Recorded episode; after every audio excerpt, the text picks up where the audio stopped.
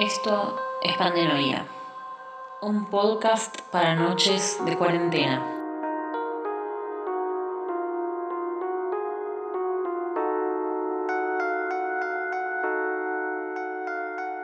Hola oyente, este es un mensaje del futuro. Corre el año 2021, Buenos Aires, Argentina. Algunos de los sobrevivientes deambulan por la calle, perdidos o al fin libres. Mientras tanto, yo les envío estas palabras, como una advertencia o como una señal o un símbolo de lo que ya no es. Probablemente el fin del mundo está muy cerca. Ya no existe el sistema capitalista ni ningún tipo de gobierno. Ninguna de las luchas que dimos dio resultado. Acá reina la anarquía. El estado profundo tomó la tierra. El virus fue solo el comienzo. Yo soy Lu Martínez y esta es mi historia.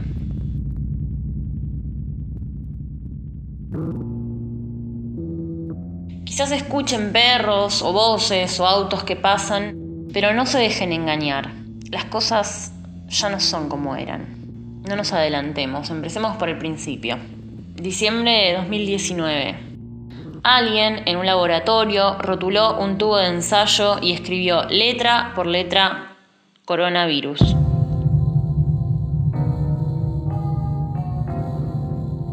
Nos dijeron que todo empezó con un murciélago. La sopa de Wuhan se convirtió en leyenda. Marzo de 2020, los noticieros querían convencernos de que del otro lado del mundo, en China, Alguien había tomado sorbo por sorbo el caldo mal cocido que terminaría por destruir a la humanidad. Pero ahora yo lo sé, las cosas no fueron tan así.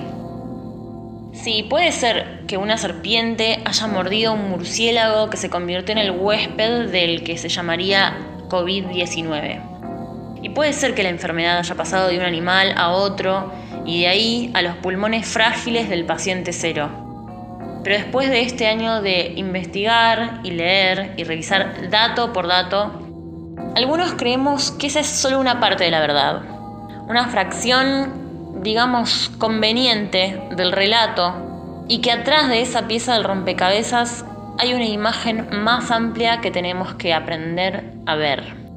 La elección de contarnos esta porción de la realidad no es casual. ¿Por qué China? ¿Por qué un murciélago? ¿Por qué una peste que se disemina en el viento? Hay historias más fáciles de creer que otras. Eso es lo que investigo desde hace un año, desde que estamos en cuarentena obligatoria y solo tenemos tiempo. Horas tras horas para leer y mirarnos al espejo y dormir y volver a despertarnos. En agosto de 2020 dejó de existir la red que conocíamos como Internet. En todo el mundo empezaron las pruebas de 5G y se encendieron todas las antenas. Algunos decían que el aire estaba contaminado, que las ondas magnéticas densificaban la atmósfera. Pero a mí ya no me importaba. Yo había descargado todos los libros que necesitaba y solo me quedaba empezar a atar los cabos. No nos adelantemos. Les decía, todo empezó con un murciélago.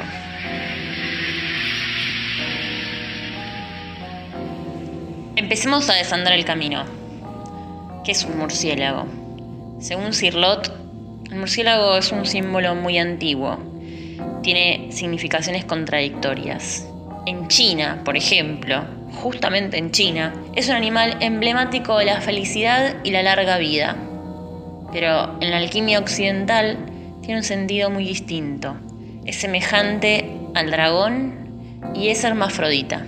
Entonces, en realidad, no estamos hablando de un murciélago, estamos hablando de un dragón. También los mayas hablaron de este animal. El hombre murciélago es parecido a las imágenes del demonio Sots, un vampiro con nariz de hoja. También estamos hablando de un animal legendario o quizás de una criatura mítica que destruye a la humanidad chupando sus fluidos vitales.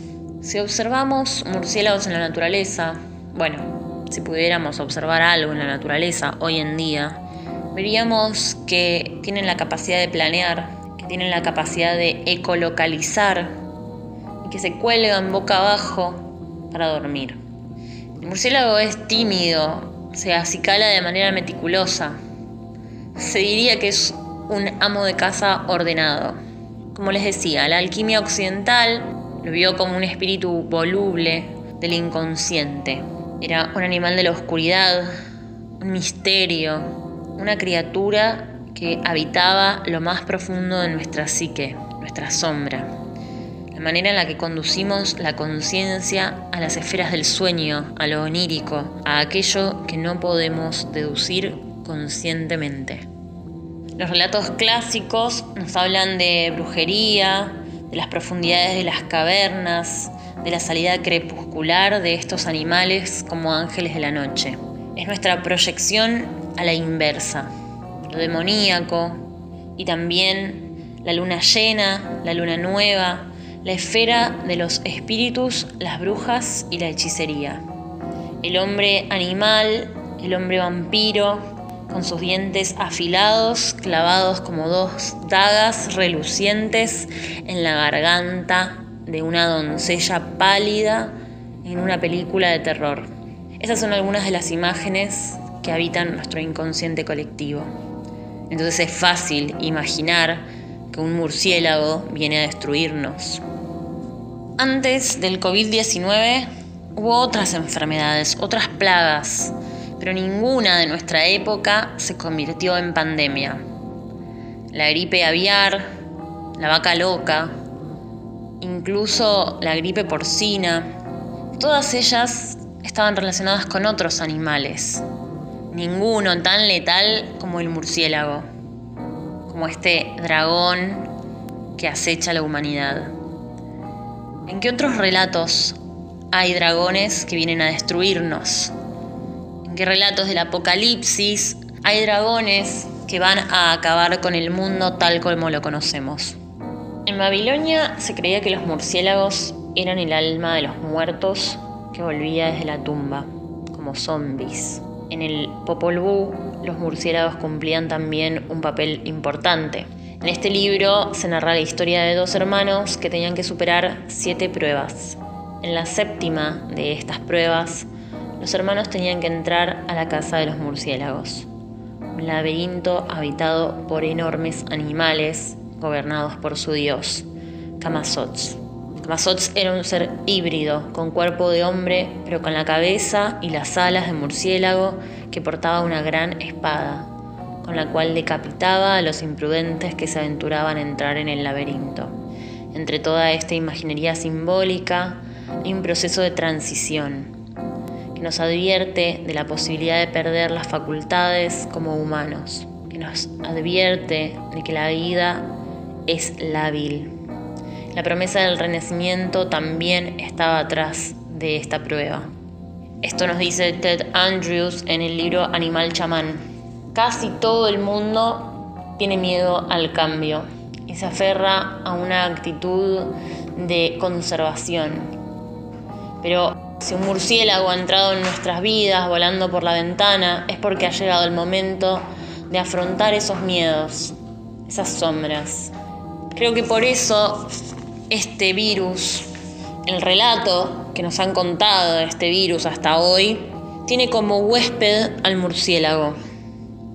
A todos los humanos, por lo menos a los humanos en Occidente, nos resulta fácil creer que es un murciélago, este dragón del apocalipsis, el que va a venir a destruirnos, el que va a venir a cambiarnos por completo.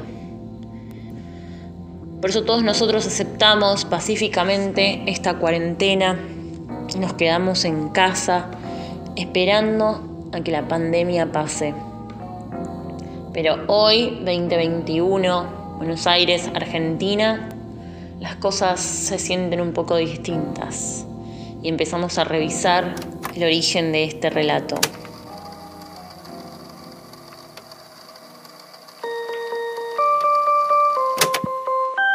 Tengo ahora un grato recuerdo de los primeros días de la cuarentena. Todavía andaban nuestros celulares, Netflix, Internet, y había gente que caminaba por la calle escapándose de sus casas para hacer las compras, ir al cajero automático o simplemente dar un paseo a 500 metros a la redonda. Intercambiábamos algunos mensajes de WhatsApp que en ese momento me parecían inverosímiles y divertidos. Me pareció bien dejar este registro como quien anota las huellas de una humanidad diferente y todavía no éramos esta especie que somos hoy, como murciélagos colgados en nuestras cavernas. Estos son los mensajes de WhatsApp de la primera fase de cuarentena. Jamás pensé que le iba a pasar alcohol a una caja de sobres de edulcorante, y mucho menos que iba a presentarle un salvoconducto a un retén de uniformados en el puesto fronterizo de Puente Alsina. Yo quería que vinieras y nos encerremos y no viéramos más humanidad que la de nuestros propios cuerpos.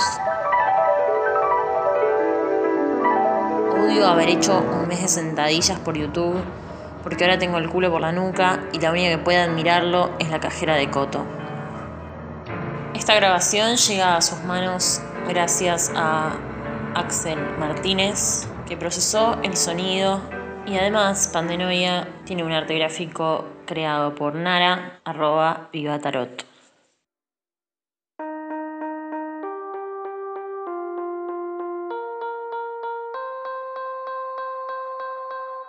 Esto que tengo para contarles ahora es lo más extraño de todo. Creo que en junio, julio de 2020 empezaron a llegarme a Instagram una serie de mensajes de personas que escuchaban mis grabaciones del futuro. En ese momento yo no entendía de qué me hablaban, pero toda esa información quedó guardada. Esta emisión que están escuchando de alguna forma llegó a ustedes y ustedes empezaron a contestar. No sé todavía cómo voy a enviar este mensaje, pero pueden mandarme sus mensajes del apocalipsis, sus datos, sus preguntas a mi Instagram, que está activo en esa época en la que me están escuchando. Mi Instagram de este momento era arroba brujafeministaok y a través de ese Instagram ustedes me van a dar la idea para hacer este podcast hoy en el futuro. No, no me pidan que yo lo entienda porque la verdad no lo entiendo. ¿Quieren que les cuente sobre China, el mercado de Wuhan y el centro de investigaciones en virus que hay en esa ciudad? ¿O quieren que les cuente cómo es la vida en la calle? ¿Qué es lo que veo cuando salgo a la puerta? ¿Cómo es la gente ahora en el futuro? Esta primera grabación de Pandenoia ha llegado a su fin, pero estén alerta, cuarentenials, porque de alguna forma vamos a volver a vernos, vamos a volver a comunicarnos. Yo soy Hilo Martínez y esta es mi historia.